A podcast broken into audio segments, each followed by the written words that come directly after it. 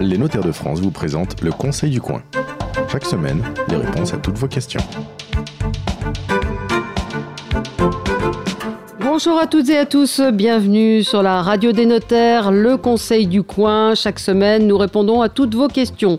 Est-il possible de construire sans permis? Eh bien oui, c'est vrai quand on pense à construction sans permis, on pense aux paillotes corse, mais euh, il y a bien d'autres situations, bien d'autres cas euh, dans lesquels euh, bien on peut construire sans permis. Trois raisons, trois réponses, euh, trois notaires pour répondre à vos questions, pardon. Laurence Bridet, notaire à Orléans, Jean Gasté, notaire à Nantes et Vincent Chauveau, notaire à Nantes également. Bonjour Euh, c'est vrai que oui, on peut sourire quand on dit construire sans permis, on se dit euh, ce sont des délinquants qui font ça, mais il y a des fois où Parfois, on peut, euh, ça peut être légal. Florence, alors première question de Florence qui nous dit j'ai aménagé euh, 60 mètres carrés de comble, j'ai créé deux chambres, une salle de bain, j'ai posé deux Velux, ça fait déjà euh, 15 ans, non 13 ans. À l'origine, la maison avait trois pièces au rez-de-chaussée. Est-ce que je dois régulariser la situation euh, au moment de la vente vis-à-vis de l'administration Est-ce que je dois le dire aux acquéreurs euh, que ça a été fait sans permis? Alors, est-ce que aménager des combles, c'est légal ou pas,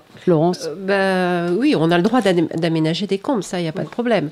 Après, il y a des démarches administratives à faire. Et c'est vrai que tant qu'on ne vend pas, il n'y a pas de problème. C'est lors de la vente, en réalité, que euh, bah, la question va se poser, et notamment par rapport à l'acquéreur. Euh, et c'est une question qui est assez courante. Et, hein. souvent, et Voilà. souvent- et souvent, Laure- Laurence, je ne sais pas si ça t'arrive, c'est. Vincent Chauveau Oui, c'est le clerc, euh, quand il rédige l'acte, il dit bah, il vient nous voir, il dit Ah, il y a un problème. Il dit quoi Ouais. Bah, Dans le titre de propriété, c'est une maison, euh, c'est une maison trois chambres ou quatre chambres. Je suis rendu, il y en a le double. Elles sont venues comment? Bah, Je dis réfléchis, il y a peut-être eu un permis, il y a peut-être eu des choses. Elle me dit mais non, il n'y a rien au dossier. Et là, je pense à la, à la- à la question justement de Laurent. C'est, et euh, j'ai entendu 13 ans ou quelque Ouais, chose 13 comme ans, ça. ouais. Et je pense que c'est les particuliers tu sais, qui vendent les, les maisons euh, sur le bon coin et en fait ils ont des problématiques, ils regardent des réponses sur Internet, ils n'ont toujours pas la réponse au moment de la vente et on, on rattrape les pots cassés. Il y a des prescriptions en administration. Voilà, 13 ans, je pense qu'elle a plus grand chose à craindre. Si elle a des éléments de preuve pour nous prouver que ça fait plus de 13 ans que le bien est achevé. Euh, il, y a, y une prescription pénale aussi, parce que c'est un acte de délinquant. ouais, c'est un grand acte de délinquant. Euh, Il n'y a pas, il y a Il y a- pas menace d'homme euh, de vie, mais Jean Gasté Il y a juste un danger, il faut vérifier que les Velux, Oui. euh, ben, ils ne donnent pas sur le jardin Ouais. du voisin, parce que lui, le voisin, là, les prescriptions, ça va pas marcher. Ça s'appelle la servitude de vue. ouais. De vue, et donc là, il, il faut y travailler, et c'est vrai que souvent, ils ont fait ça le dimanche, euh, et puis Ouais. ils nous préviennent pas. Ouais, Donc, très important de- Donc euh, important, mais 13 ans, vous dites qu'aujourd'hui. euh, Sur le plan, sans- en, en écartant le problème des servitudes de vue, euh, je- il n'y aura pas grand problème. Alors je trouve que c'est important de le dire à l'acheteur, de l'informer de toutes ses prescriptions, de toutes les contraintes administratives. Pourquoi Ça, c'est le notaire qui, en général, au moment Ouais, de la vente, que pose pense, ces questions. Je pense hein. qu'à un moment de la vente, il peut y avoir une remise en cause de la taxe d'habitation. Je pense qu'il peut y avoir une, une hausse de taxe foncière, de taxe d'habitation, puisque la, la surface s'agrandit. Mm. Et je tiens à dire que souvent, dans les, dans les des villes moyennes, je ne sais pas comment ça se passe en ville, il y a des, oh, j'appelle pas des, il y a des référents en matière de taxes. Ils voient ce qui se passe dans le voisinage. Et quand il y a Ouais. des constructions qui sont en train de se réaliser, souvent ils sont dénoncés, mais simplement pour une question d'impôt local, enfin Ouais. des impôts locaux. Ouais, Ouais, c'est ça. ouais. Euh, Sandra nous dit je- est-ce que je peux transformer mon garage euh, en chambre? On m'a dit que je pouvais le faire en changeant la porte du garage par une porte-fenêtre sans rien demander. Il Bah, faudra demander, si, il va Jean falloir, Gasté, deman- ouais. il va falloir demander une autorisation d'urbanisme, justement. Alors, c'est pas un permis de construire, pas obligatoirement. On va être, euh, on va être éventuellement en simple déclaration, mais il faut faire attention parce qu'il y a une nouvelle création de, de surface. On va vérifier qu'il n'y a pas éventuellement une obligation aussi d'avoir euh, toujours une place de stationnement. Donc euh, ça, c'est toujours important. Il ne faut pas le faire comme ça euh, Ouais. à la fauvette et euh, ne pas prévenir. Ouais, Surtout ouais. pas d'ailleurs. hein. Oui, oui, il faut, il faut vraiment être très vigilant et, et prévenir. Prévenir, regarder la mairie et éventuellement, si on est dans un lotissement, vérifier qu'on ait le droit de le faire. C'est important aussi. Poser une pergola, une terrasse en bois de 45 mètres carrés, est-ce que j'ai besoin d'une autorisation? Ouais, Vincent Chauveau. moi, spontanément, j'aurais presque envie de dire non, mais je pense que ma réponse est fausse? Je sais pas ce que. Euh, Si, parce que dans certaines villes, il y a, il y a des règles qui imposent ce qu'on appelle de la pleine terre. Ça veut dire une partie euh, de terre euh, vierge. Ah et oui. quand on met une terrasse avec euh, dessous du béton, et ben là, on n'est plus dans cette règle-là. Bah, Il y a la Donc, surface du béton. enfin, voilà la surface du béton et donc là on doit avoir une autorisation. Alors souvent là pareil on fait ça le dimanche et là c'est la c'est c'est quelque chose qui est dangereux. Mais en général, c'est- le risque, c'est la dénonciation. La dénonciation que- et puis et puis ce que disait puis la Laurence tout à l'heure, c'est c'est la La revente. revente. hein. Euh, Mm. Si, si ça fait plus de 10 ans, c'est pas c'est le temps purge la, la fraude, Ouais. mais mais il faut faire attention Mais quand je, même. je crois, je crois, Vincent. sincèrement, il faut être honnête. Ces éléments-là, on le voit quand nous, notaires, on, on rentre en négociation immobilière, quand on Bien a un sûr. mandat, quand on va visiter le bien. Mais il y a 800 000 ventes. euh, on fait aller 4 ou 5% du volume de ces ventes euh, par une négociation. Et là, on engage encore plus grandement notre, notre responsabilité. Responsabilité. Mais quand c'est vendu par agence immobilière, de particulier à particulier, on visite pas toutes les maisons. Ouais. Alors, qu'elles se posent ces questions-là, tant mieux que les gens se Mm. posent ces bonnes questions, tant mieux, continuons dans Enfin, ce vous le voyez parfois sur les plans quand même, ou sur euh, Ouais, quand y a ouais. les, On n'est quand pas- on, on est- transmet on- les dossiers. Ouais, euh, on n'espionne pas non plus euh, de Non. savoir si euh, la terrasse en bois a été faite avec autorisation ou pas. On ne le sait pas, hein, sincèrement. On ne sait pas obligatoirement. Non, mais euh, enfin, je vais donner un peut-être. cas personnel. J'ai une maison avec, avec, une, avec une véranda, et au moment de la vente, le notaire Ah, a la demandé si la véranda avait été déclarée. Et, Alors, euh, Valérie, hum, Valérie, voilà. ne vous cachez pas derrière les histoires, c'est votre histoire. oui, le, le Non, cas de la vrai. véranda, sincèrement, c'est clair, elle apparaît dans la désignation puisque c'est véritablement une, une pièce. Une pièce. Une pièce supplémentaire. Oui. Mm. Alors, euh, oui, vous vouliez, Moi, ce que je voulais dire, c'est- quelque chose Il faut pas oublier non plus que le, de- le vendeur a un devoir d'information. Il, doit, il ne doit rien cacher à l'acquéreur. Donc, euh, il en fait même une déclaration dans l'acte. Ouais. Donc, euh, autant, engage, autant, autant ça faire les choses bien dès le départ. Euh, Martine nous dit Je veux acheter une maison dans le Cantal. Le vendeur a construit ses dépendances de 60 mètres carrés sans permis.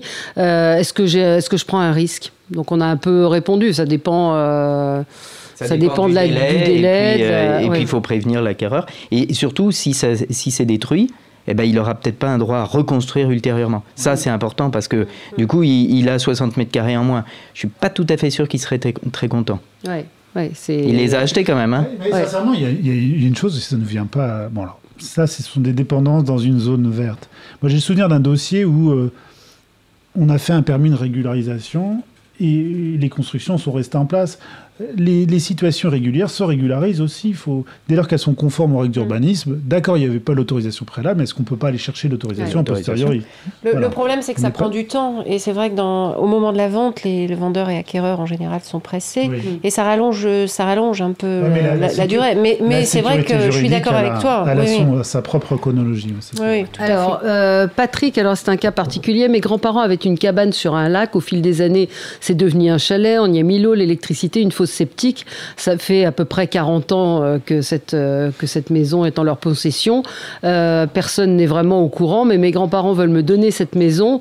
Euh, cela vaut quoi, ce chalet construit en zone verte sans autorisation Ouais, Bah, je c'est un cas qu'on- particulier, mais... euh, Ça vaut quelque chose parce que ça existe. ouais. C'est c'est le délai là aussi, 40 ans. Mais il y a 40 ans, les, pe- les permis de construire, il y avait des règles d'urbanisme qui étaient très, Très très différent. différentes. Ouais, Donc je- faut pas, faut, faut aussi regarder ça avec une Ça certaine. me fait penser, hein, il y avait eu un reportage sur Marseille, il y avait des petites Ouais. cabanes de pêcheurs qui finissent par être aménagées, puis finalement ça devient habitable, et c'est super bien, c'est beau, c'est habitable, enfin c'est beau, peut-être pas, mais ça, ça, rend, ça rend service à toute la famille, c'est l'élément de vacances. Hmm. Et je crois que sur les calanques de Marseille, il y a tout un dossier là-dessus, alors je ne vais pas m'avancer, Ouais, je connais ouais. pas l'issue, mais comme c'était protégé, ça rentrait dans un site inscrit. Ouais, là, là, on est Ah, coincé. on est coincé, C'est- dangereux. hein. Ça Donc veut dire que la valeur, elle est, ouais. elle est très très résiduelle dans ces cas-là. Ouais. Mais c'est c'est pas des hypothèses d'école, hein. c'est quand même euh, assez fréquent d'avoir ce genre de situation. Enfin, de, de- de- oui. de Oui. cabanes qui ont été aménagées Ouais, et qui sont ouais, devenues ouais. Des, des maisons à. Laure- Laurence Ah, Bridet, c'est sa spécialité. Nous, nous, nous, le long de la Loire, Oui. euh, c'est un site euh, très protégé, hein, puisque c'est euh, voilà, c'est patrimoine mondial de, de l'UNESCO. On, on a parfois ce genre de situation, et, évidemment, euh, il faut régulariser. Ça, on n'a pas le choix. Et du Hmm. coup, comment ça se passe on, on se base sur quoi quand on doit régulariser Ben, on, on demande aux, aux donateurs ou, ou aux vendeurs de régulariser la situation en mairie, et parfois, euh, ça n'est pas possible, Ouais. parce que ça a été construit sur un site qui, qui ne le permet et, et pas. donc, quoi On détruit la maison on... se Alors, on, ne quoi dé- on ne détruit pas, ou on ne donne pas, ou on ne fait rien pour, euh, pour éviter le. En fait, le- il se le passe problème. rien du moment que la, la mairie bouge pas. Et généralement, Ouais. les mairies, ce qu'elles font, c'est euh, wait and see. On, on laisse faire Ouais. et on veut pas détruire parce que voilà, c'est Ouais. local, ça fait très longtemps. Mais d'un côté, ils donneront pas d'autorisation d'urbanisme. Pourquoi? Parce que la préfecture, autrement, elle reviendrait dessus. Ouais. Donc c'est pas possible. Donc voilà, on, on laisse faire, mais ça joue sur la valeur. Ouais, c'est ça, c'est la valeur. Ça, fiche l'existant, quoi. Mais Ouais. on se dit c'est terminé maintenant. Aujourd'hui, c'est Ouais. le, le droit est vraiment euh, Plus strict. plus strict. ouais. Alors une question qui doit revenir souvent dans vos, dans vos études. On a construit un mur, nous dit Robert, en parpaing de 2 mètres. Mon voisin nous pose des problèmes sur le sujet. Il a du temps à perdre. Ça c'est ce qu'il pense. Il me dit que le règlement du lotissement autorise un muret mais avec une haie végétale. Je fais ce que je veux, je suis chez moi. Oui, il est chez lui. Ouais. Il Donc est-ce qu'on a besoin d'un permis pour construire un Bah, mur? son voisin peut lui, peut lui faire démolir son mur. Il y a le règlement du lotissement, il est opposable à tous, c'est-à-dire qu'il s'applique pour tous les murets, y compris pour Robert. Alors je comprends bien la situation de Robert, mais s'il vend sa maison et que ce mur n'est pas régulier, même s'il a déclaré la conformité, que lui Mm. considère que c'est conforme sa construction à son autorisation, je suis même pas sûr qu'il ait demandé Mm. d'autorisation pour son mur de 2 Non. mètres, ça peut se compliquer les affaires. Et, et est-ce que le parpaing est important par rapport à une haie euh, normale? C'est-à-dire que si c'est Ah une, oui. haie, Ouais. euh, une haie en clôture de châtaignier, c'est différent du parpaing. Bah, chez nous, par Laurence. exemple, bah, chez nous, nous sommes en zone inondable avec la Loire, hein, je reviens sur la. Loire, et donc euh, très souvent, les maires euh, interdisent les- le parpaing et demandent à ce que les, les, propriétaires euh, construisent des murs de manière euh, végétale, justement pour permettre à l'eau de, passer. Donc ça, a une raison aussi. C'est pas fait pour embêter forcément le propriétaire. hein. Mais la, haie, de, encore une fois, de châtaignier ou la haie d'arbre n'est pas considérée comme une construction. Ah, c'est ça. Non, Ah. c'est pas, véritablement une construction. Dans ces cas-là, euh, effectivement, il l'a planté. Il doit, devra respecter les règles du lotissement. Et euh, le problème, c'est que parfois, là, dans le cas euh, visé, il a peut-être demandé un permis de construire, et puis il l'a obtenu, et il dit bah moi c'était légal, j'ai eu mon permis. Très juste. parce Mais, que mais, mais, cas, oui, mais, mais le problème, c'est qu'on va lui, juste lui dire bah, tu as eu ton permis, mais les règles de- du lotissement, elles sont toujours valables. Il fallait une haie végétale, et pour des raisons de visuel, etc. Le règlement du lotissement est parfois euh, oublié euh, par les mairies. Le règlement du lotissement peut être plus contraignant qu'un plan local d'urbanisme, il ne peut pas être plus permissif. Voilà. D'accord. Donc, euh, bien se renseigner à la mairie, euh, dans la copropriété, si c'est un lotissement, Ouais, ouais. et euh, bah, savoir qu'il peut y avoir des conséquences quand on construit euh, sans permis, euh, respecter les règles D'urbanisme. Voilà, euh, voilà. Merci à tous Merci, les trois, et à la Merci, semaine Valérie. prochaine, au revoir. C'était le Conseil du coin avec les notaires de France. Pour poser vos questions, rendez-vous sur la page Facebook du Conseil du coin.